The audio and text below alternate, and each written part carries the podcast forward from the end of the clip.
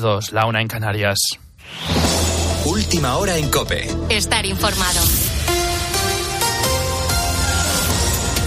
Domingo 10 de diciembre, último día del puente de la Constitución y la Inmaculada, con muchos españoles regresando hoy a sus casas ya con retenciones eh, por las carreteras de varias ciudades por el inicio de la operación retorno después de estos días festivos. La EMET ha activado esta noche la alerta amarilla por niebla en la Comunidad de Madrid, en la zona de la Sierra, hasta las 10 de la mañana. Localidades como Zamora, Cuenca, Guadalajara o León también se verán afectadas. Son casi 8 millones los desplazamientos que prevé la Dirección General de Tráfico que, que, se han producido en este puente de la Constitución. Y no solo por España, ya que el turismo tanto nacional como internacional ha sido el claro dominador, Eduardo Abadía.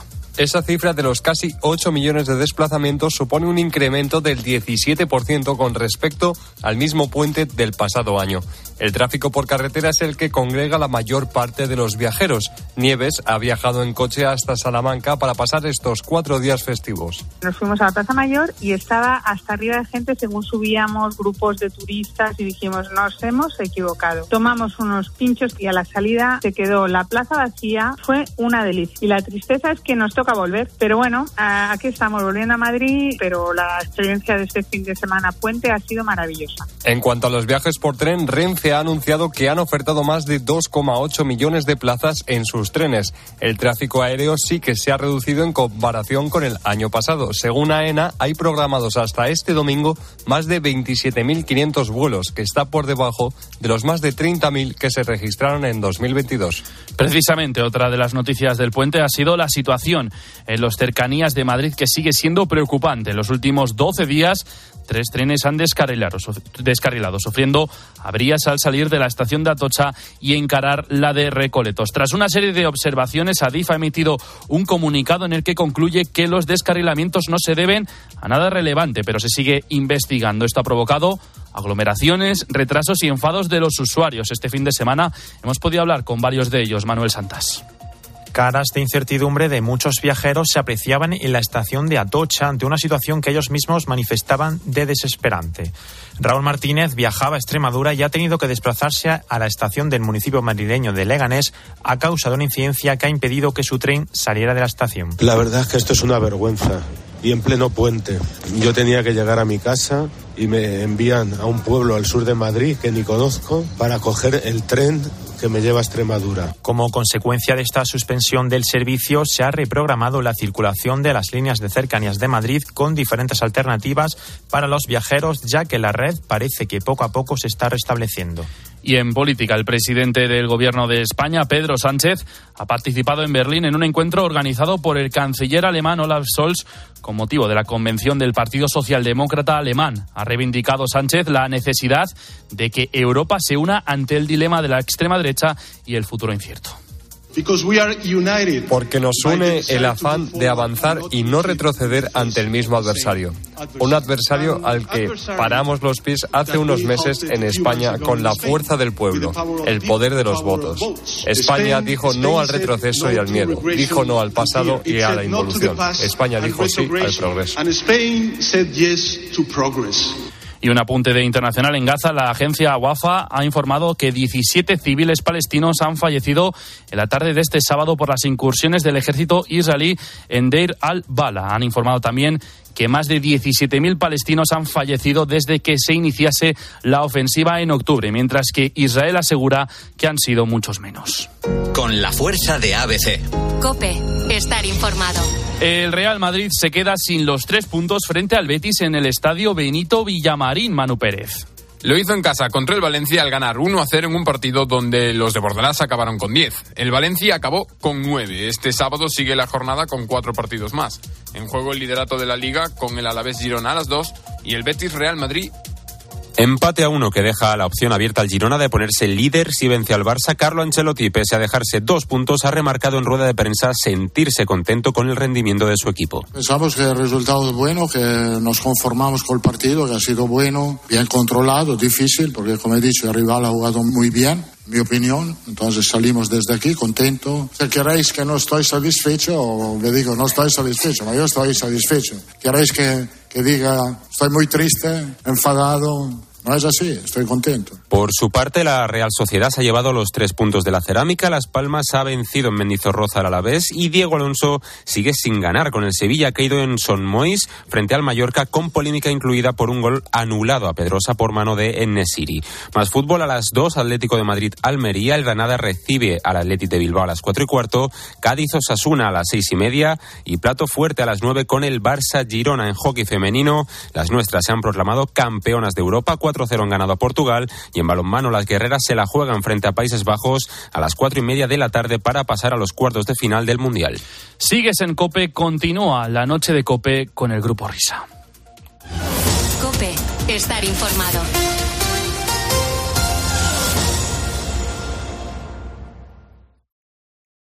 Escuchas la noche. Con el Grupo Risa. Cope, estar informado. Esto es la noche con el Grupo Risa. Acuérdense que les van a preguntar. Porque tú eres la estrella y yo solo una fan.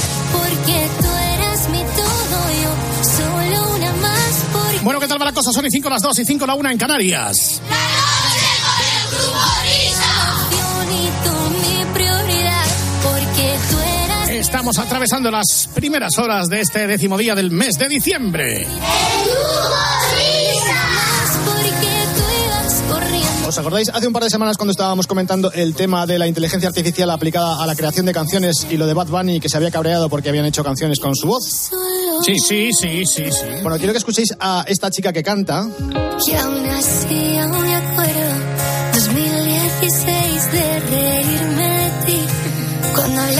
Yo no sé si os quedasteis con el dato que, que di de que era muy difícil o era imposible registrar una voz y que entonces el tema este de la inteligencia artificial aplicada a las canciones tenía su complicación porque claro, una persona cuando habla pues habla como habla y eso no es registrable. ¿Y por qué os cuento esto? Porque esta chavala eh, está petándolo en redes con esta canción que se llama Tu Fan y no es Aitana.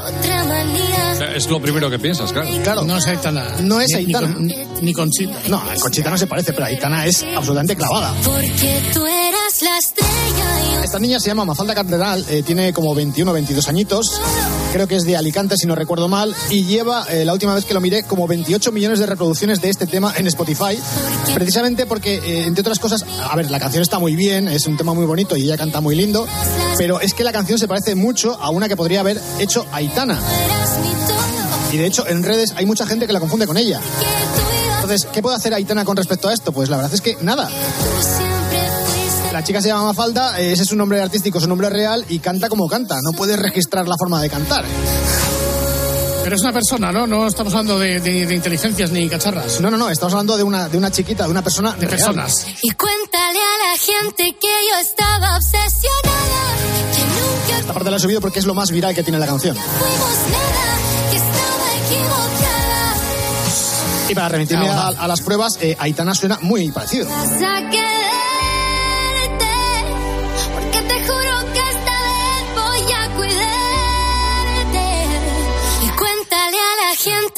Yo estaba obsesionada Que nunca te gusté y que tú y yo nunca fuimos Claro, o sea, es una canción aitanizada. Sí, más o menos. La canción eh, suena muy bonita, la canción es una canción chula y no le quiero quitar méritos a la chica. O sea, el hecho de que se parezca a Aitana yo creo que es absolutamente accidental. Desde luego, o sea, Miner, tú no puedes hacer un disco diciendo que eres David Miner haciendo la voz de Julio. Tú di que es tu voz. Pues, oye, no te creas que no lo he pensado, ¿eh? Claro, es que eso serían pastas. Ah, saludos, saludos, saludos y muy buenas tardes. Bienvenidos a la hora vintage. Bienvenidos al tiempo del recuerdo, donde le aplicamos la crema antiarrugas a la radio. Y donde demarramos del pelotón de los viejos sonidos de otra hora, de otros tiempos. Hola, José Manuel Eponates, Unidad Móvil Aérea. Muy buenas tardes. Muy buenas tardes aquí en el helicóptero. Bueno, querido amigo Pontes, lo lista del FM. Chico, chico, ahí estamos. Feliz ya por la Navidad, ¿eh? ¿Has comprado mucha lotería o no? Una poca. Algo.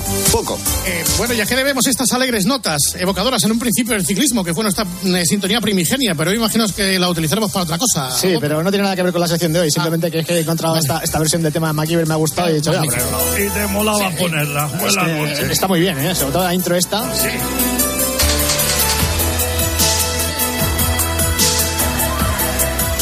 Hala, dale, Pontes. Pues. Espera, espera, espera un momento, un momento. Vamos, Sí. va- vamos, Así vamos no a ver. hace, José no Manuel, cuando el, el maestro, uno de los conductores de este programa, dice adelante, no empiece por pues. O sea, no. Después. no. Pues. Señoras, señores, José Manuel, ponte al micrófono, me alegro. es Como, como, como este Carlos Herrera. Venga, imita a Carlos y atención, vamos a empezar otra vez. Adelante, maestro Opel. Buenas noches. Pues esta tarde, ay, esta tarde, esta noche, perdón. Espera un momento. Sí. Espera un momento. Espera que Maestro Whopper te dé paso como antes y arrancamos desde arriba. Estos días atrás me escribía una amiga nuestra, eh, Reyes, y me comentó, oye, ¿tú te acuerdas de esta serie? Y dije yo, pues la verdad es que no, no tengo ni idea. Y entonces comentando este tema con José Manuel, llegamos a la conclusión de que hay muchas series que, eh, que efectivamente todos nos acordamos de ella y tal, eh, es difícil que se nos olviden, pero también hay un buen puñado de series de las cuales prácticamente no tenemos ningún recuerdo. eh, bien nos puede sonar el título, a lo mejor no suena ligeramente la música, pero en muchos casos ninguna de las dos cosas. Entonces esta noche va a ser una noche de decir muchas veces eso de no tengo ni idea, a mí esto no me suena de nada, porque lo que queremos es hablar de series prácticamente olvidadas. Mainstream, mainstream. Todo lo contrario. O sea, mainstream es justamente lo que todo el mundo recuerda. Vamos con series que prácticamente nadie va a acordarse de ellas. Eh, si, si no estás interesado en ellas, pues puedes apagar la radio porque no vas a No, encontrar hombre. tus series podríamos favoritas. sorte- sortear algo al al que se acuerde. Igual hay uno. Sí, o dos. Nos quedan libros de Sobrani, ¿eh? Sí, sí, a mí me quedan todavía, ¿eh? me quedan como unos 10 o 15. Sí, sí, hay libros, hay libros. Así que ahora sí, por favor, José Manuel Pontes, vamos a empezar por la primera de esas series que teníamos absolutamente olvidadas. La piedra blanca. No, esto es Chucky. ¿Esta es Chucky? Esta es Chucky, sí, sí, sí, te he cambiado el orden. Vale, muy bien. Me, me encanta la coordinación en este programa. ¿Verdad que sí? Sí, ya ¿Tú la lo veía, veías? ¿no? Sí, sí, sí. Yo lo único que recuerdo de esta serie es que era especialmente perturbadora. Eh, esto que voy, a, que voy a contar ahora es un poco mezcla de lo que yo recuerdo de la serie y de lo que he podido recapitular. La serie iba de un niño y de una especie de pirámide de cristal que la tenía así a la altura de la frente y, y era una serie en la que el niño hacía cosas raras. Luego me he enterado, porque esta serie cuando yo la veía era muy pequeño y no la lograba comprender demasiado bien, que es que en realidad era un niño que estaba como poseído por un extraterrestre. Correcto. Entonces, al principio, el niño como que rechazaba la presencia del extraterrestre, pero luego ya al final se dejó abducir completamente por él y entonces tenía como poderes. Pero Solo se veía la cabeza entonces, la cabeza. no, no, no, veía. no, no, la cabeza se veía en la presentación. La presentación era muy extraña porque salía un plano de la cabeza así en grande en la pantalla y una especie de pirámide de cristal dando como vueltas. Dando vueltas. Sí, era, eh, ¿ves? Marco, ¿tú te acuerdas de algo más de la serie aparte de eso, de esa Que imagen? la- sí, que la pirámide hablaba con eco, con Rever. Que la pirámide hablaba con el niño, pues que en Sí, realidad... y, que era, y que era voz femenina también, me acuerdo. Pues la pirámide, eh, en realidad, o la voz, salía de dentro del niño, porque el resto de la gente que estaba alrededor del niño no escuchaba eh, esa voz. Entonces era una serie perturbadora. Yo no sé si algo más tiene que añadir eh, Pontes de, de Chucky. No, que era una serie corta, me parece que fueron ocho episodios. O sea que tampoco. Qué no, no la podemos recordar mucho. Es que lo ha dicho con un desprecio y con un desdén. Vamos, vamos, vamos. sería ¿Cómo, cómo que me parece que fueron Ocho episodios y bueno, pues ya está. Pues una cosa que bien, pues ya está. Era perturbadora porque probablemente estaba perturbado el que la hizo, pero. No, no, de hecho, eh, el tío que la hizo, esto está basado en unos libros, eh, y los derechos sobre estos libros los compró Spielberg, en espera de hacer una película con ellos, pero al final mm, nunca se ha sabido nada de esa, de esa película. Y otra cosa que sí que estaba documentado es que eh, entre los poderes que tenía el niño le daba precognición, eso de adivinar el futuro. Con lo cual, pues tú imagínate un niño que más bien parecía Demian, porque además tenía un físico como similar a Demian, Muy, muy similar. sí. prediciendo el futuro. O sea, era una cosa bastante, bastante cringe. Daba mal rollito la serie esta. Vamos a pasar de ya porque ya hemos visto que a Pontes no, no le gustaba Eh, Espera, nada. Yo tengo algo más que a- añadir. Que esta, esta canción que estáis escuchando le sirvió a Nacho Cano para componer el principio de la canción el 7 de septiembre. ¿Ah, sí? Muy bien. Con el grito este también incluido.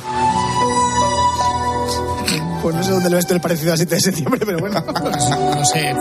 Oye, buen comienzo, ¿eh? Sí, sí, sí. Lo estamos bordando Sí, hoy. Muy bien, muy bien, muy bien. Vamos allá. Vamos sí. ahora sí con la, la piedra blanca, que no sé lo que quería contar eh, Pontes de ella. Pues poca cosa. Esta, esta pieza de piano. Es que, es que hay, que tener en cuenta. Bueno, me, va- me gusta. Hay que tener en cuenta que esta serie se emitió cuando nosotros éramos muy, muy pequeños en televisión Pequeños, española. sí, sí. Estamos hablando de mediados de los 70 más o menos, la echaban en Sí. un globo, dos globos, tres globos, y era una serie sueca. O sea que... A ver, yo de esto solamente recuerdo que eran dos niños rubitos, eh, el niño era Sí. huérfano y luego estaba su amiga, se llamaban Hampus y Fia.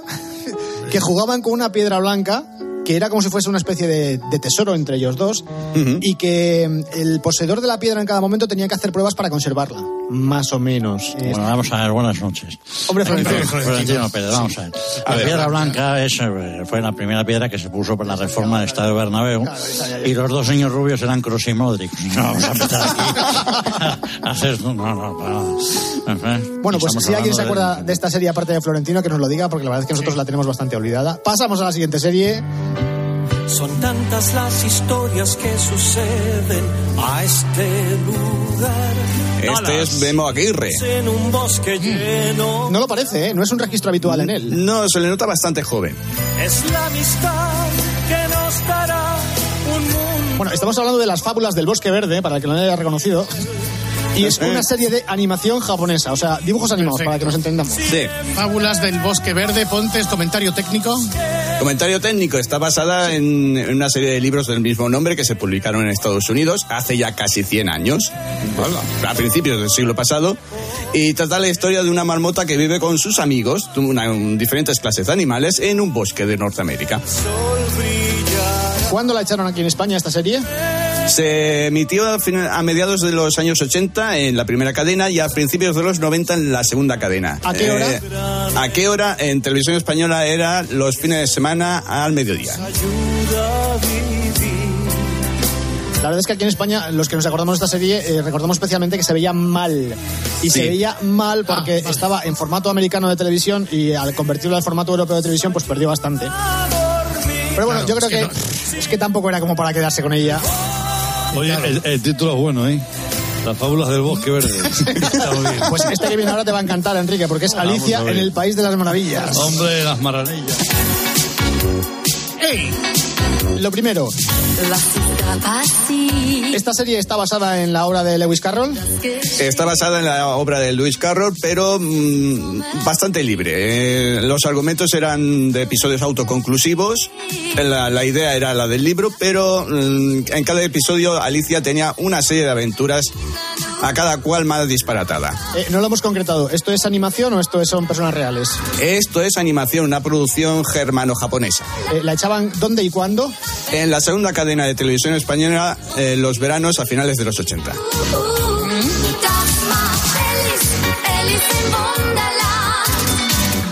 Verdad es que la canción mola, ¿eh?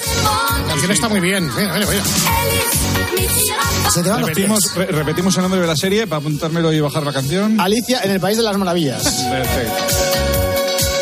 Alice in Wonderland. Bueno, esto no es una serie de animación, esto es una serie británica, ambientada en la Francia ocupada por los alemanes durante la Segunda Guerra Mundial, y se llamaba Aló, Aló. Y la serie transcurre en el bar de un pueblo donde se reunían los ejércitos de los dos bandos. O sea, por un lado los alemanes, la Gestapo, y por otro lado la resistencia, y entonces tomaban copas juntos. Bueno, juntos no. Bueno, Uno- unos al público y otros en la trastienda. yo tengo que reconocer que la he visto alguna vez de pasada y no era especialmente este tipo de humor el que me enganchase. ¿Y, y se llamaba, como habéis dicho que se llamaba? Aló, aló. Aló, aló. Y esta que vamos a escuchar a continuación es la cabecera de la serie que os comentaba que el otro día eh, nuestra amiga eh, Reyes me comentó por WhatsApp, me dijo, ¿te acuerdas de Ana Ciro y compañía? Y yo, pues te digo la verdad, no me acuerdo de nada. ¿Ha nacido? Ha nacido no, Ana, Ciro y compañía. Esto era una serie italiana eh, que contaba las aventuras de Ana, Ciro y compañía.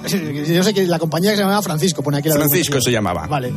Pues recuerdo solamente la cabecera de la serie que estaba grabada como en stop motion, o sea, a base de Correcto. fotografías de los niños eh, que estaban en una especie de parque y como que se les enrollaba una cinta y se envolvían con ella. Una cosa extraña. No me sorprende no acordarme de ella porque es una serie del año 82 que se pasó en España en el 86, eh, que la echaban por las tardes en la, en la 1 y yo creo que directamente en cuanto veía la cabecera pasaba de ella. Pero es que los niños estos en el parque con la cinta esa envolviéndose, pues como que no. De hecho, he estado mirando a ver si encontraba material italiano y no he encontrado nada. Que sepáis que estáis logrando a la perfección el objetivo del capítulo de la hora vintage de hoy. No me suena ni una. Claro, es que esa, es que esa era la idea. No sé si alguien quiere llamar. Sí, alguno va a llamar para decir, es que no me suena ninguna tampoco. Bueno, yo creo que de la siguiente sí que me suena por lo menos la sintonía. No sé si de la serie o de alguna promo de Antena 3 Radio. Posiblemente. Antena 3. Es una serie que se tradujo muy mal, porque se llamaba aquí en España como El perro y el gato. Y originalmente era Dempsey and Make Peace. Dempsey and May Peace y eh, la echaron cuando sustituyeron a, a, a Luz de Luna en la segunda cadena de televisión española a finales de los años 80. Eh, era una sustitución lógica, aunque esta serie es británica y Luz de Luna es americana, pero digo que era una sustitución lógica porque era una pareja también, eh, un chico y una chica, que se supone que, que eran eh, detectives, policías, una serie de acción que un poco sería el equivalente, más o menos, hablando a la distancia, a lo que habíamos estado viendo hasta ese momento con Luz de Luna. Pero no tenía nada que ver a nivel de carisma. Eso sí, yo recuerdo que la protagonista, la chica, estaba especialmente buenas tardes. Y supongo que al público femenino el, el chaval también les parecería mono, porque lo era. Pero que, salvo la música de cabecera y, y los dos actuando, no, no recuerdo nada más, ¿eh? Me acuerdo el nombre de la serie por, por la rabia de aquello de terminar Luz de Luna y que te pusieran esto. Es muy parrado, ¿eh? Es muy parrado, sí. Chico, chico, ahí estamos. Es promo de Antena 3 eh, de los años 80. Eso sí, la traducción del título, lamentable. Como el perro y el gato. Edición Mascoceros. Yo creo que de todas las series que vamos a repasar esta noche, la siguiente debe ser de las que más le va a sonar a la gente dentro de los que se acuerden de alguna de todas estas series. Era una serie de miedo. juvenil. Sobre todo de mucha angustia. Yo recuerdo verla con, con angustia. Se llamaba Dentro del laberinto. Estamos hablando del año 1983. Sí. Tarde de los jueves. Es una serie británica que empezaba de una forma bastante bizarra porque eran unos chavales que se perdían en el bosque, se metían en una cueva y se encontraban con un señor que estaba atrapado con una piedra eh, encima del pecho y que le pedía ayuda para, para poder liberarse. Entonces los chavales, pues eh, eh, en un gesto de buena voluntad, deciden salvar al señor y el señor lo que hace es hacerles la puñeta porque los deja encerrados dentro del laberinto, que es como se llama la, la serie. A la persona. Sí, sí, totalmente, totalmente. Y entonces les obliga a permanecer en el laberinto persiguiendo una cosa que se llamaba Nidus, que era una especie de fuente de poder o algo así. Sí, que lo, que lo estaba buscando también una bruja. Sí, pues. Entonces, claro, eh, la serie debe tener de exteriores solamente el principio del primer capítulo, que es cuando los niños están en el bosque y encuentran la cueva, porque el resto todo está grabado en plató, es una cosa como muy oscura, muy tenebrosa, todo el rato dentro de una cueva, eh, efectos especiales de la época que te puedes partir de, de, de risas si los ves, pero aún así no quitaba que la serie fuese bastante, bastante angustiosa. Esa es la, esa es Hombre, la para el jueves por la tarde estaba bien, para pensar en el viernes.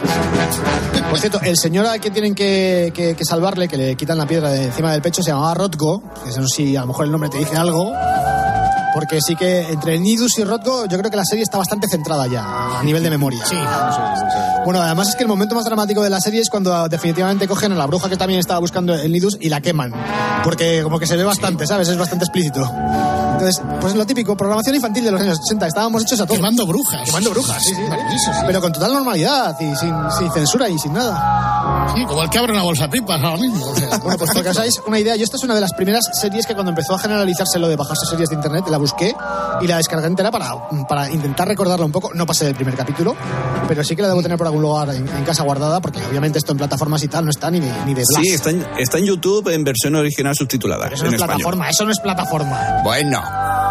¿Todas estas series que estáis diciendo están por ahí colgadas o no? En general no. Puedes encontrar a lo mejor episodios sueltos en YouTube, eh, que suelen ser gente que ha volcado sus VHS y los ha subido a, a la red, pero yo creo que oficialmente, déjame pensar, eh, no, no, no, no, no, no, no. Eh, yo creo que quizá Aló Aló pueda encontrarse en algún canal de estos así tipo... Esta semana Aló Aló ha, ha sido subida a la plataforma de streaming de TV3. ¿Ves? O sea, quiero decir, zumbaos que han volcado sus VHS. Pues sí. Sí, sí, sí, totalmente. Es que es así. Frikis de la vida. Exacto. A ver, si son series olvidadas, no pueden ser series que estén disponibles ahora mismo, porque si no, no serían olvidadas. Bueno, vamos con la siguiente, que la- de la cual yo no puedo decir absolutamente nada porque no me suena. Es Doctor Snuggles. Ostras, doctor Snuggles, nani, nana, eh, yo lo sé por mi hermano. Era una serie de animación coproducida entre Alemania y Países Bajos. Y el argumento era un poco así como... A mí me llegaron a preguntar, ¿pero esto eh, es algo de realidad? Digo, no, no tiene nada de realidad. Es un doctor, el doctor Slager, que vive en un mundo lleno de animales antropomorfos. Ya está. Es que no se puede decir nada más. ¿Y esto lo echaban en dónde y a qué hora? En la primera cadena los domingos al mediodía. Más o menos en qué época? ¿Años 80, 90? A mediados de los 80. Yo, yo- yo me sabía la musiquilla, no me preguntes de dónde vas si- o de qué va ni nada. Producción es coproducción de Alemania, de los Países Bajos también, no vamos a llevar a Andújar por, por, por lo que le toca de la coproducción. Pero la cancioncilla sí, la cancioncilla me suena. ¿Pero era esta la que sonaba o estaba traducida? No, no, sonaba la, la versión inglesa.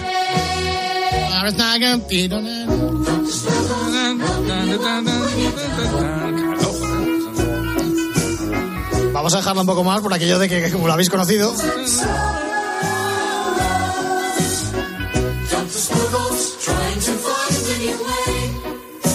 A la ya, venga. Ya está. Bueno, pues seguimos con series de animación. Esto es El misterio de la flor mágica.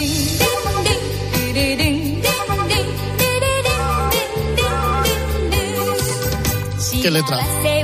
Sí.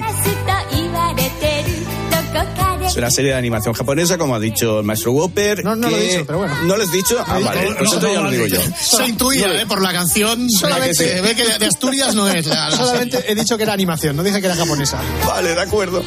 Eh, trata la historia de una chica que se llama Lily y que tiene la labor de encontrar la flor de los siete colores a lo largo de todo el mundo. Junto con una gata y un perro que en realidad son dos hadas transformadas. Pero tú cuando escribiste esto, que estabas fumado? No, no, no, no, no. ¿Y la flor esa qué hace? La fl- no, en teoría la flor es una conversión de todas las flores del mundo. Pero es mágica, una- ¿por qué? ¿Por qué es mágica? No, ¿Hace no tubos es de mágica. cartas? No, porque en teoría debería de unir al mundo. O sea, más flores. Un episodio para sucedió en Mallorca.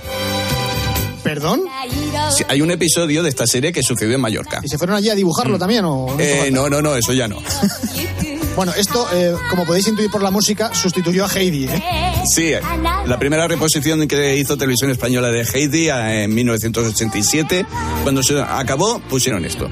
Tiene sentido. Pues, pues menos mal que lo has dicho porque yo pensaba que era la canción de cierre de Candy Candy. Uy. Casi, casi. Sí, pero Candy Candy era una serie muy popular y no íbamos a hablar de ella aquí ahora. No, digo que me recuerda. Que me- Vale, vale, vale. Marco, ¿tú te acuerdas del show de Carol Barnett?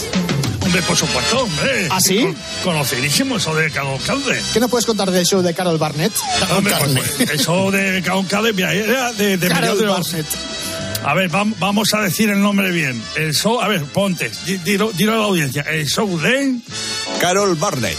Ca- Carol Barnett, exactamente. Bueno, pues el show de Carol, de Carol Barnett era una serie de que se, que se vio en España a, en el- a mediados de los años 80. ¿Estoy en lo cierto o no? Más o menos sí.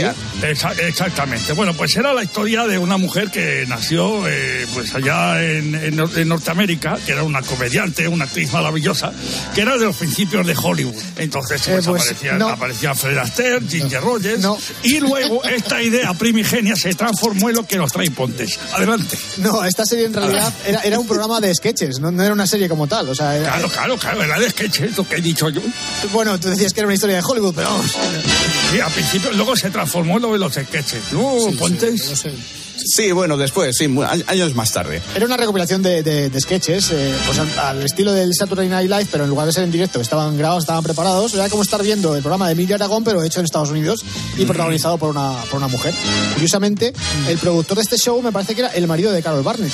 Correcto. Barnett. Estaba bastante bien. O sea, a ver, eh, igual es, es un humor muy americano que nosotros aquí nos cuesta entender, sobre todo cuando se metían en temas de política, aquí no teníamos ni idea de lo que estaban diciendo, como nos pasaría ahora mismo si vemos un programa de Jimmy Fallon o del Saturday Night Live, que hay muchos chistes que no los cogemos por cuestiones obviamente culturales, pero Autóctonas. molaba, molaba, estaba, estaba bien. Sí, bueno, aquí teníamos, no, me- no te rías que es peor, que, que- que, bueno, nos apañábamos. Sí, señor. Es lo que decía. Claro. Ya. A ver, con esta música tiene que ser otra serie de animación, imagino, ¿no? La familia Robinson. ¿Japonesa también? Japonesa también. ¿Habla de una familia? Habla de una familia, eh, la historia está basada en un libro que se llama El Robinson Suizo. Y esta serie llegó a, tele- a televisión española eh, a mediados de los años 80. Lo que no me termina de cuadrar es si se emitió a nivel nacional. A nivel catalán, sí. No Eh, tuvieron lo que hay que tener. Ahí está. No, me hace mucha gracia porque todo esto, cuando no sabes la fecha, dices a mediados de los 80. Sí, yo lo Sí, recuerdo. queda bien, o sea, exacto, porque no vas a fallar. Yo lo No, no, recuerdo no, en- en por el- arriba o por abajo. Yo la recuerdo entre el 83 y 84. Es que le dije a Pontes, hay que buscar más o menos Sí, por pero- las fechas de emisión de estos programas.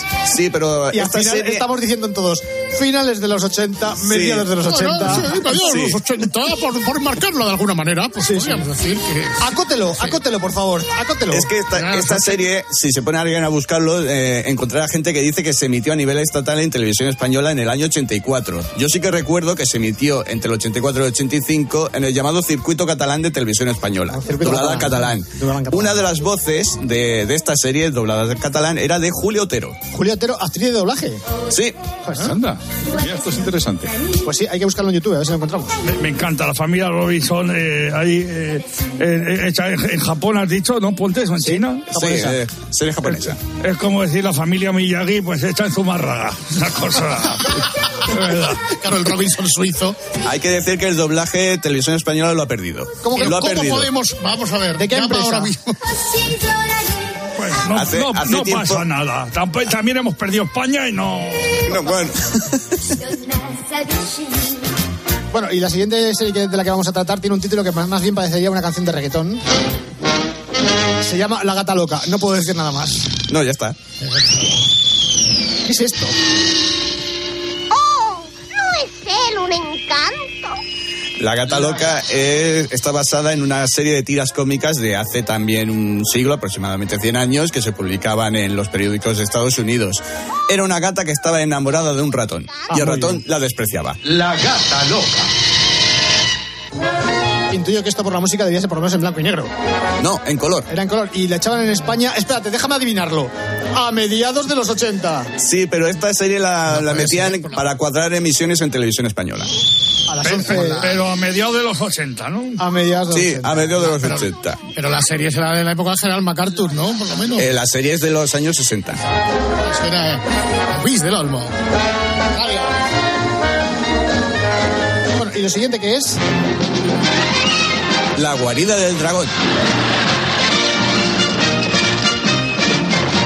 Basada en un videojuego del mismo nombre. ¿Qué fue primero, la serie o el videojuego? Porque yo tengo El una, videojuego. una ligera imagen del videojuego que era de animación, claro, yo lo Sí. veía en, en plataformas y consistía en que tenías que ir por las distintas pantallas diciéndole al protagonista lo que tenía que hacer y en caso de que fallases con el movimiento, el, el protagonista palmaba directamente. Correcto. Pero era como, si conseguías enlazar todos los movimientos correctamente, era como ver una serie de dibujos animados. Correcto, la- la- el dibujo animado del videojuego estaba realizado por el director de animación Don Blatt, uno de los históricos de, de Disney. Y dices tú que la serie fue posterior al videojuego. La serie fue posterior al videojuego y fue como una especie de intentar relanzar el videojuego, pero de mala manera. Eh, se hizo la serie para televisión con el mismo espíritu que el videojuego, que era intentar hacer como una especie de interacción entre el personaje y el que jugaba. En este caso, el que veía la, la serie. Es que cada vez que pienso en algo de interacción entre el personaje Sí. y el espectador, me acuerdo del telecupón y, de, y del Del- muñeco del del, de- uy, del Hugo. oh, oh. del, Hugo, del cao cao y de la gente con el teléfono intentando manejar el, el bicho. Pues esto era un poco por el estilo. Bueno, yo lo que recuerdo del videojuego, que el videojuego sí que lo conocía, pues era eso, que era como una especie de película de dibujos animados, pero siempre había pensado que, claro, el, el videojuego, como es habitual, estaba basado en la serie de televisión y no al revés. No, no, al revés. Es curioso, es curioso, no, no conocía yo este, este detalle. Muy bien, Pontes, muy bien. Yo creo que esta sí que nos acordamos todos de ella. Es la hora de Bill Cosby. pero hay que contar de esta serie que posiblemente hoy no vería la luz, o por lo menos No. si hubiese visto la luz, enseguida se lo hubiese cepillado por culpa del, del protagonista, ¿no? Y de que le da nombre a la serie. ¿Por qué, Pontes? ¿Por qué? Por los escándalos mm, que ha tenido el protagonista Bill Cosby a lo largo de toda su historia. Escándalos que se han ido mm, destapando en los últimos años. De lo que era un padre modelo de familia, imagen americana, de bondad y, y todo, todo perfecto, pues resulta que a la hora de la verdad no era así. ¿no? Que parece ser que fue en bluff. De esta serie, aparte del propio Bill Cosby, eh, creo que solamente se ha salvado la- una de las hijas, la hija mayor, que es Lisa Bonet, que se casó, si no estoy equivocado, con Lenny Kravitz, ¿puede ser? Correcto, sí, y que correcto. tiene una hija que ha seguido los pasos pasos de, de- de su madre, que se llama, si no me equivoco también, estoy hablando de cabeza, Zoe Kravitz, Correcto. y que la última vez que he visto yo a esta chavala ha sido en la película de Batman. Sí. Puede ser haciendo de Catwoman, Correcto. aunque ha hecho más cositas obviamente, pero eso es lo último que, que he visto de Zoe Kravitz. Y también el que hacía de hijo en la serie, eh, Malcolm Jamai Warner, que actualmente Hombre, está en la, serie de Resident, pero está con unos con bastantes kilos de más y casi reconocible, con una barba muy abundante. Vamos con la siguiente serie, de la cual yo sí que me acuerdo. Yo,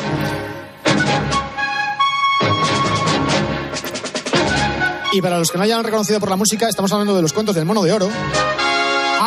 Yo también me acuerdo de esta, pero porque sé que existe, vamos. Sí, porque pero- alguien de mi entorno la veía. Eh, es lo que te iba a decir, ¿te acuerdas? Porque seguramente alguno de tus hermanos la vería. En mi caso pasa lo mismo. Esta serie le encantaba a mi hermana. A mí particularmente no me atraía mucho, pero he de reconocer que tuvo su público en la época y que también fue una de las primeras series que yo rescaté cuando se empezaron a popularizar las descargas en internet para buscar este tipo de, de pequeños tesoros. Y que es lo típico, además, que la bajas, la guardas, la- le pones ahí el título bien bonito y no la vuelves a ver jamás. ya está, ahí se queda.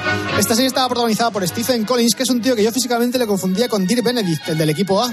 Se- Tiene un cierto parecido. Tiene un cierto aire, sí. Y entonces eh, hacía de piloto Jake Cutter y, y tenía un hidroavión. Y no recuerdo mucho más, eh, por- salvo el, el hecho de que la serie parecía una especie de Indiana Jones televisivo. No, Sí, no sí, se puede decir que fuera un plagio, pero sí que eran ese mismo tipo de aventuras. O sea, yo creo que le faltaba el látigo nada más. El resto era Y todo... basado también en, lo- en el mismo, casi en el mismo periodo de tiempo. Yo creo que podíamos, de momento, establecemos una recopilación y recapitulamos. En lo que a mí respecta, vamos muy bien, porque solo me suena levemente los cuentos del mono de oro, el doctor Snuggles y Bill Cosby, porque fue por Sí, lo que fue, eso sí, o sea que bien, yo creo que cumplimos objetivos. Minier, por tu parte, más o menos igual, Eh, ¿no? a, mí, me- a mí me sonaba eh, la hora de Bill Cosby y Chucky.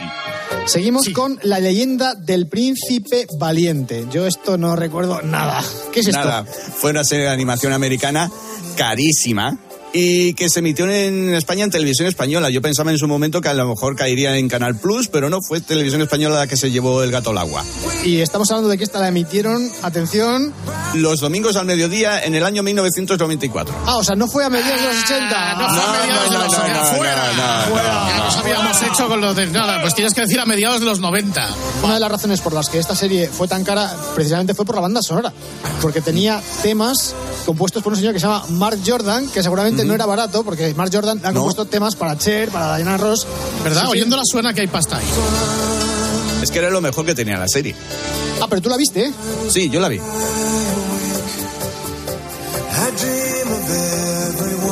Es un poco Sting esto, ¿eh? Me la, me la has quitado, digo, es muy, muy Sting. Bueno, pues la leyenda del príncipe valiente. No hemos dicho de qué iba la serie. Del Príncipe Valiente, del cómic de- del mismo nombre. Leerlo, coño, ya está. Bueno, otra serie de animación japonesa. Yo creo que Pontes tiene debilidad por el tema de los japoneses y las Sí, japonesas. sí.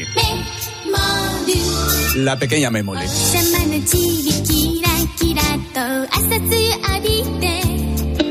Es una serie de animación japonesa que cuenta la historia de unos extraterrestres de tamaño muy diminuto que, atención, caen en la orilla de un lago suizo. Como el Robinson. Sí, Bueno, pues una de estas extraterrestres es, es Memole.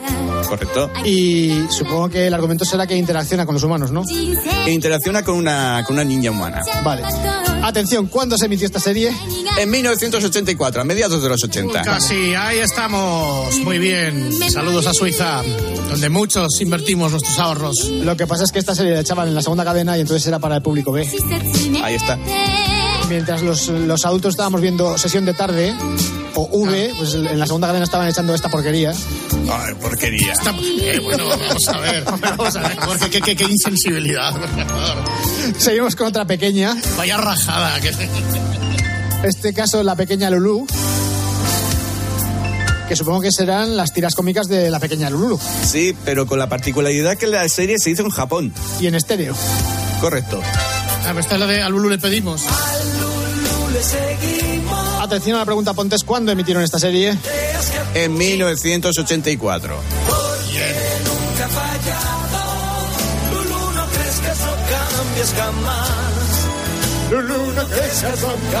Jamás. Bueno, la siguiente serie yo también la recuerdo. Era una serie muy rara. Rarísima. Rarísima, rarísima. Era una coproducción extrañísima también.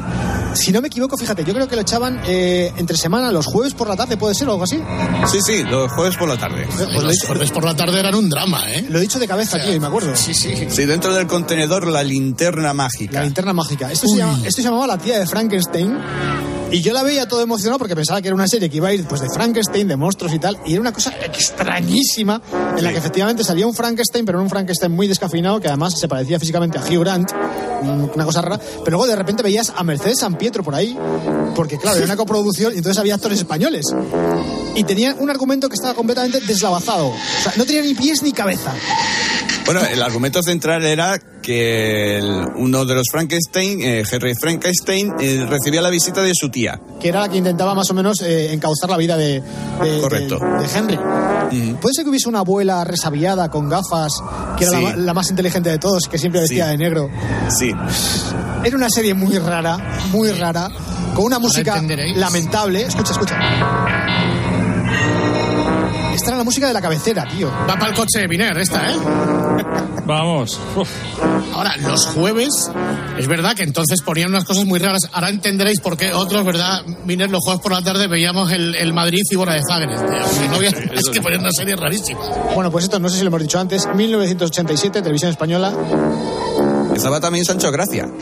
Sancho Gracia, no sé si hacía como una especie de Drácula. Pues, pues no sé si le dieron mucha pasta al compositor de la sintonía esta. Sí, pero es que esto no es lo peor. Lo peor es lo que suena al principio. Es que era muy lamentable.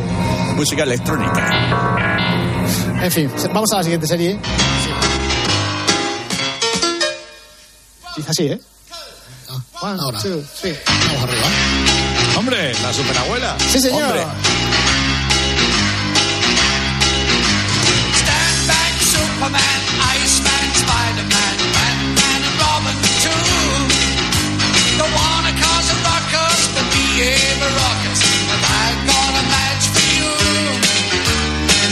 A ver, si tú dices el título La superabuela, ya eso resume toda la serie, ¿eh? Sí, correcto. Era una abuela que tenía superpoderes. Era una serie británica. Era muy graciosa. Sí. La sintonía, yo no sé cómo le dieron derechos para utilizar en la letra todos estos nombres registrados de, de superhéroes. Que se No se dieron cuenta. La serie era un poco Benny Hill, porque. Sí, y no porque sí, fuese sí. británica, sino porque No. salían cosas aceleradas y, y golpes tontos y lo típico del humor visual de Benny Hill, pues salía mucho eso. Esos muñecos que tiraba Benny Hill al vacío como si fueran personas, pues aquí es lo mismo. Eso, eso sí, sí. Lanzamiento de muñecos dummies de esos, ¿no? Correcto. Por cierto, la abuela, ¿cómo consiguió los poderes? ¿Le pilló un rayo o algo así? Le pilló un rayo. En teoría el rayo iba a ir para un malo, pero se desvió el rayo y le cayó a la abuela. Bueno, nos ha quedado, eh, pontes a encuadrarla y enmarcarla en el tiempo. ¿De qué año hablamos? Finales de los 80, en la segunda cadena Vale, de televisión vale. española. Bueno, finales de los 80. Donde haya aventuras que ¿Qué correr? Aquí sí. Pero es curioso de esta serie porque te acuerdas perfectamente de la canción, te acuerdas perfectamente del título, pero que seguro que no te acuerdas de ningún capítulo. Correcto. Ninguno. Puesto, de eso se trata la sección, de no recordar. A ver, la No sé canción, la, ni de reco- qué iba. la canción la recordamos porque está cantada por Enrique, de Enrique y Ana, que además estaba en un disco de Enrique y Ana y aquí Ana no sale por ninguna parte. Era el tiempo en el que Enrique eh, se iba a lanzar en solitario y después salió Ana. Claro, es que al principio de la carrera de Enrique y Ana, eh, la idea era sacar a Enrique solamente, de hecho tuvo un par de singles en solitario, pero cuando salió en televisión acompañado de Ana cantando, decidieron que, bueno, de Ana bailando al principio, decidieron que como pareja funcionaba bastante bien, que tenían química y la incluyeron en el dúo. Entonces, esta canción intuyo que estaría grabada en la parte de Enrique, solo Enrique. Correcto. Eh, la serie no os acordáis de ella, pero está basada en los libros de Enid Blyton, que es una autora inglesa que fundamentalmente tuvo dos, eh, dos sagas importantes, la de los cinco y la de los siete secretos. Y los cinco pues eran eh, cinco amigos, pero uno de ellos era un perro. Bueno, eran cuatro amigos y el perro. Claro, efectivamente, estaban Julian, Dick y Ann, aquí lo dice.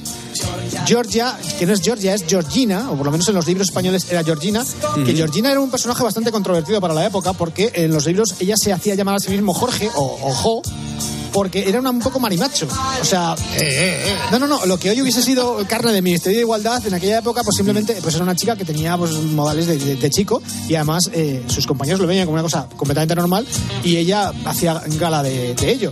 Y el quinto elemento de- del grupo pues era, era un perro, que era- normalmente era el que le sacaba las castañas del fuego al grupo porque se metían en líos.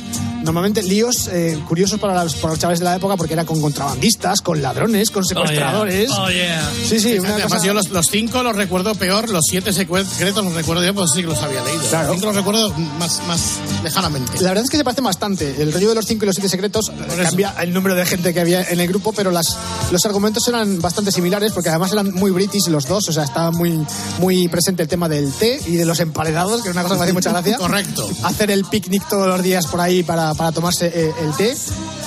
Y pues eso, pues mucho té y, y muchos emparedados y ya está.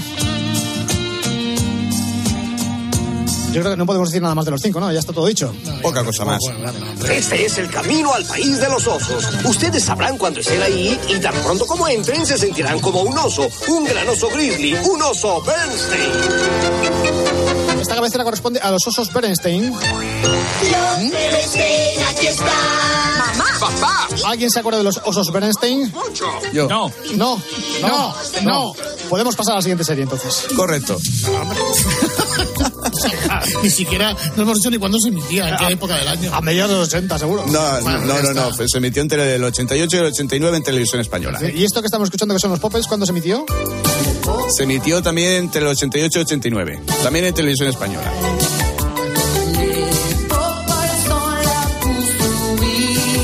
Me suena a mí a un juguete, los Poppers. Sí, bueno, es una de esas series que se hacen directamente para vender el juguete. Ah, sí, pues lo he dicho de casualidad, ¿eh? Directamente. De hecho, los poppers se parecen bastante como a, lo- al- a los osos amorosos. ¿Conocíais esta serie vosotros? No. Pues no, es lo- los popes con, con dos P's y una R antes que la S al final, ¿no? No, Poppers. Poppels. Poppels. Poppels. Ah, Poppels. Bueno, esto imagino que sería serie de animación. ¿Japonesa también? Japonesa, pero coproducción con Estados Unidos y Francia. Tú tienes un problema con esto, ¿eh? Las series de animación Sí. japonesa estás ahí como muy a fijación. ¿A que sí? Yo esa serie me acuerdo del título, me acuerdo de la cabecera, pero no recuerdo de lo que iba. Murphy Brown. Marcy Brown, que era eh, Candice Berger, Sí. una chavala que cuando era jovencita era muy mona y todavía se mantiene bastante atractiva a pesar de que ya es bastante mayor. Buenas tardes. La última vez que la vi, por cierto, fue en un Saturday Night Live haciendo la, la intro. ¿Con quién estaba? Estaba con Emma Stone, me parece. Pero claro, ya está, es, es un poco abuelita. Esto era la historia de una reportera, ¿no? Una reportera que trabajaba en un canal de televisión. De noticias, ¿puede ser? Mm, Sí, de noticias. Vale. Ya la tengo más o menos ubicada, pero ¿esto fue a nivel nacional o fue Forta? No, fue a nivel nacional. Lo que pasa es que Televisión Española emitió la primera temporada y el resto fue comprando la serie y no la, la doblaba y no la emitía. ¿Cómo? Sí, esto sucede bastante en ah, varias televisiones del mundo. Se compran series para después no emitirlas. Esto Qué bien. te lo explico yo, pero esto es como una foto robada que hacen los famosos que compran la revista Hola y se por proteger al famoso, pues no lo. Pero no vamos a ver, pero aquí, ¿a quién estás protegiendo? ¿A, a Murphy Brown? ¿no? Aquí, Bueno, aquí no se al sabe muy bien. Pero esta Bueno. serie entonces no se emitió o se emitió, pero se... No entiendo. Se emitió la primera temporada, eh, Televisión Española siguió comprando la serie hasta que un periodista del periódico de Cataluña recordó la serie, eh, se puso en contacto con Televisión Española y preguntó que qué pasaba, teniendo en cuenta que ya había emitido la primera temporada muchos años antes. Y Televisión Española le contó que sí, tenemos la serie, tenemos los derechos, pero no tenemos espacio para emitirla. Cuando se publicó Sí, el vale. artículo en el periódico de Cataluña, Televisión Española rápidamente recuperó la serie, pero en horario de madrugada. Ah, o sea que- pero además que más da, pues como el dinero es nuestro, No, no, no, el dinero Pues público claro. es de todos, entonces se puede Sí, gastar, claro, no hay problema. Si fuera privada, claro, te jugarías tú. Ah, pero bueno, qué maldad, pues ya, ya, se nos ha olvidado, pues ya buscaremos. Comemos el miércoles. Esto que estamos escuchando es el principio de una serie también muy cringe que se llamaba Nuestro amigo el espantapájaros.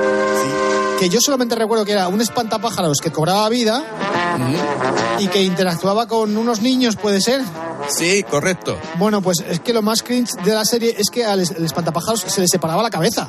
Bueno, el espantapájaros siempre se le gira la cabeza. Ya, bueno. Uno de muñeco.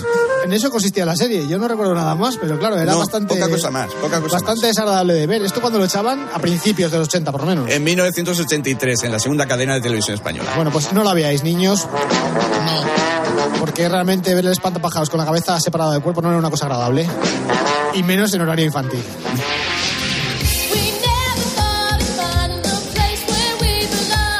La típica serie de la cual tienes conocimiento porque Johnny Depp salió de esta serie, entonces todos lo nombran cuando hablan de Johnny Depp como que uno de los primeros trabajos importantes que hizo en televisión, aparte de la saga, no, de la primera película de la saga de eh, Pesadilla en el Street, si no me equivoco. Y esto se llamaba algo así como Jóvenes Policías, Nuevos Policías. eh, Nuevos policías. Nuevos Policías. La echaron aquí en España, pero la En echaron Antena ya 3. en Antena 3, es lo que te iba a decir. No es una serie de televisión española, entonces ya esto fue en los años 90. Yo no la veía, pero sí que recuerdo esta intro que era bastante marchosa. Y además el título era rarísimo, porque aquí en España era Nuevos Policías, pero en Estados Unidos era 21 Jump Street. La musiquilla está muy bien. Y no sé si nos queda una serie más, puede que sí. Eh, Una. estoy aquí mirando. Una más, vale.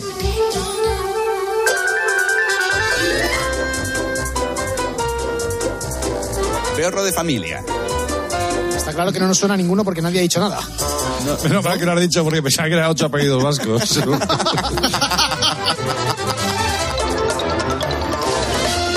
A ver, esto es una serie de animación, imagino.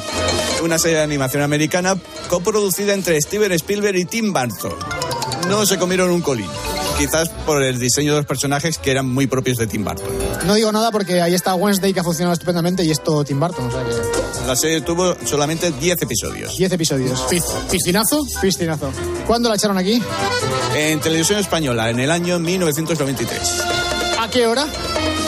Los domingos a mediodía. Muy bien, Fernando, pues después de esto podemos recapitular ya. Yo eh, sigo recapitulando exactamente lo mismo, es decir, a mí me han sonado seis, simplemente con sonar de algo que generalmente suele ser por la banda sonora, por la musiquilla o por algún detallico pequeño, y ya. Pero tú igual, atención, puede haber algún oyente muy friki, loco, gente perturbada, que nos podéis contar si son sonado 8, 9, 10, si algunos lo sabéis entera. O ninguna.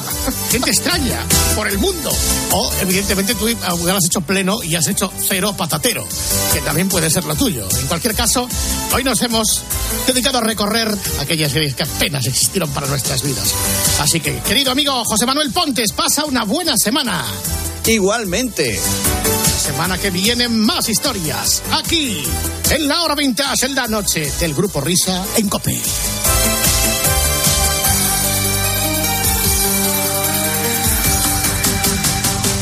Escuchas la noche. Con el grupo Risa. Cope, estar informado.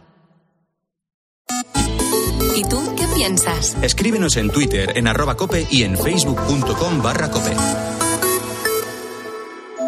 El portal de Belén. Yo vuelvo a mi hermana a casa por Navidad. De Gran Canaria y yo de Lanzarote, pero bueno, estábamos en diferentes islas.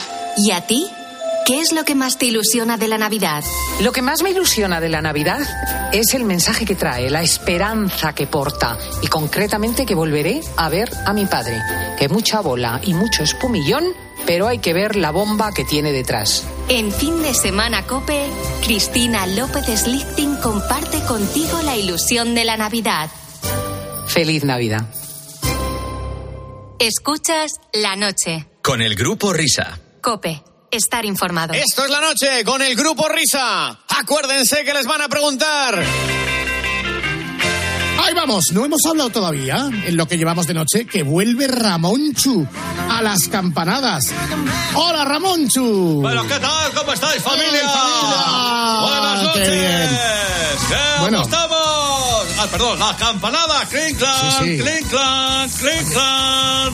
Haciendo el chiste fácil, ¿eh? como ahora ya Matías Prats, has dado la campanada este mes. ¿eh? Hemos dado la campanada, fíjate. El primer año que las di, eh, lo estoy viendo aquí en Wikipedia porque ya ni me acordaba. No- año 95, ¿eh? Nochevieja del 95 al 96. ¡Qué maravilla, familia! Y la última vez que di las campanadas en televisión española fue el 31 de diciembre, no puede ser otro día, de 2017. O sea, ya ha llovido seis añitos. Recuerdo que entre medias estuve con Ibai en Twitch, en su canal, pero después del Grand Prix este año que he vuelto a meter la cabecita en televisión española, ¿a quién han llamado para dar las campanadas en la 1? Clinton, Clinton. Hola, Ramonchu, buenas, buenas noches, buenas noches. Hombre. Luis. Rubiales. Buenas noches, estoy Qué muy sorpresa. contento de que hayas vuelto y sobre todo me gusta mucho el, el nuevo formato de las campanadas, porque va a estar tú, Ana Mena y mi admiradísima Jenny Hermoso. Entonces yo voy a estar Hermoso. pendiente de la 1, eh, vamos, desde el principio. A mí cuando que- me comentaron que venía Jenny Hermoso dije, madre mía, la Buenas que se va a liar aquí, socialismo y morbo. Bueno, no, espérate, que yo, yo voy a estar pendiente desde que conectéis ¿eh? y la, empiece la retransmisión con Jenny Hermoso, acabaréis supongo a las doce y pico, y eso es lo que más me gusta. Eh, y algún consejito que te tengo que dar. Tú, pon, eh, tú ponte a la izquierda, pon a Ana Mena en medio y a Jenny a la derecha, porque la vida es muy traicionera, Ramoncho. ¿Sabes lo que pasa? Que aunque, aunque eh, se ponga una a un lado y otra a otro, te- es que llega un momento que, es el que tenemos que darnos el abrazo o el beso, porque una vez que nos comemos Sí. las uvas y decimos ¡Feliz Año Nuevo! Cuidado con lo que te comes. Eh, tengo- Eh, en eh, serio. ¿qué, qué hago? ¿Le doy un beso a Jenny? ¿Le doy un piquito? ¿No le hago nada? No, si no, no, le hago no, nada, no, la gente lo va a malinterpretar. Corre, hombre. Sal corriendo. ¡Sal corriendo con la capa! Mira, ¡Venga, alcalde, la para- vaquilla!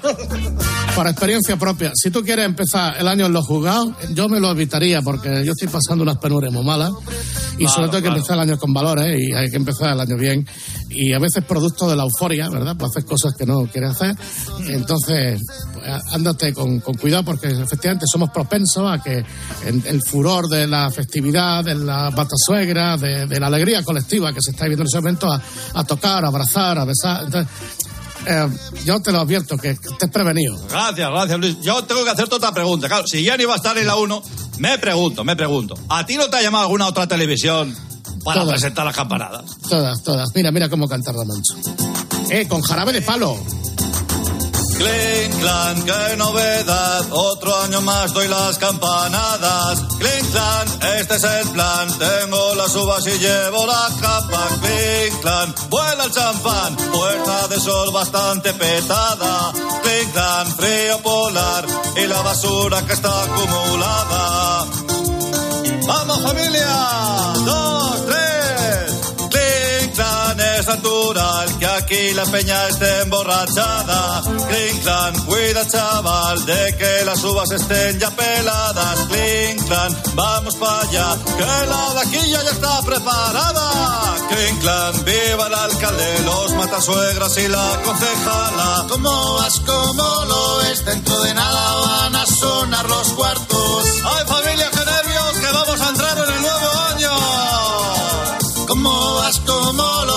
lo ves? Y dentro de nada va a empezar a bajar la bola.